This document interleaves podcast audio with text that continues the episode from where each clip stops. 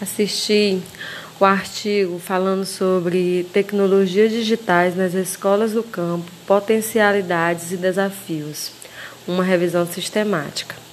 Esse artigo foi feita uma pesquisa né, sobre as TICs, as TICs nas escolas é, ribeirinhas, foi uma pesquisa. É, os acadêmicos foi Bartolomeu dos Santos Costa, Rafaela Cristiane Andrade e Carolina Pereira Araújo, que foi a, a professora a professora que orientou. Né? Eles falaram uma coisa bem interessante que eu achei. É, eles falavam sobre a falta né, de políticas públicas para o ensino através das TICs nas escolas do campo. É, também abordar a necessidade de uma reforma rápida né, e eficaz, principalmente nesse momento que nós estamos é, vivendo, é, pois é muito restrita o acesso. Pode observar, pode né, observar na, na pesquisa que esse acesso é, das TICs nas escolas do campo é restrita. Só as pessoas mais favorecidas né, que têm esse acesso. Nas regiões Nordeste e Norte, o número é espantoso. Através da pesquisa, eles puderam observar isso, que é espantoso. Que a educação do campo, ela já é restrita, né? Pelo fato do, do da falta de acesso de muitas outras coisas.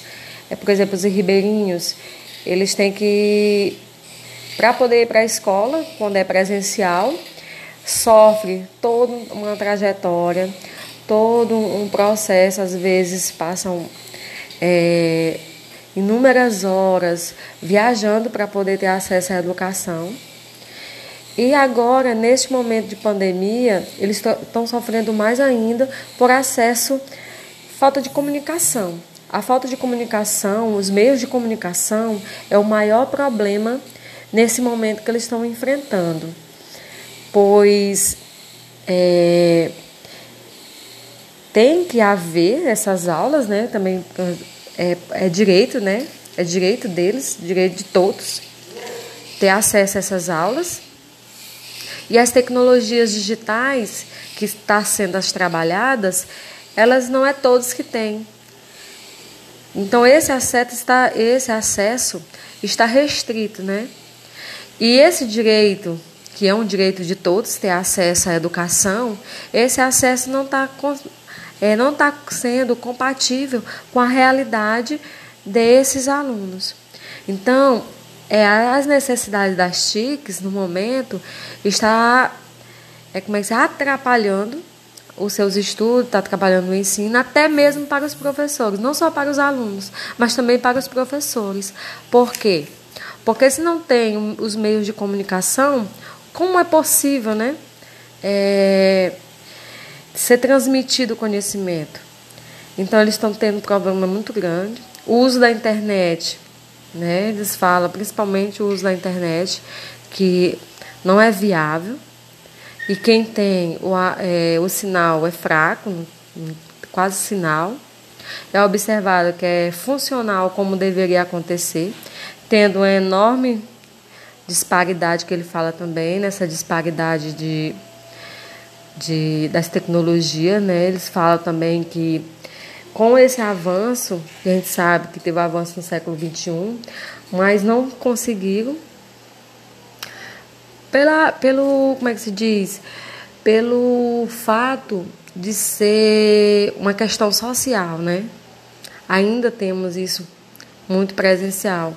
Por fato de, da, da questão social, da questão de não ter é, mecanismo, né? Mecanismo, mecanismo que favoreça essa viabilidade da comunicação. Então, essas transformações no ensino que era para ter, né, é, possibilita as, as diversidades de informações através das tecnologias viabilizadas as informações de formas construtivistas, coisas que não, não está no momento acontecendo que eram direito de todos. Então, achei bem interessante, ele, ele fizeram essas pesquisas, e a região Nordeste e a Norte é a mais prejudicada no momento.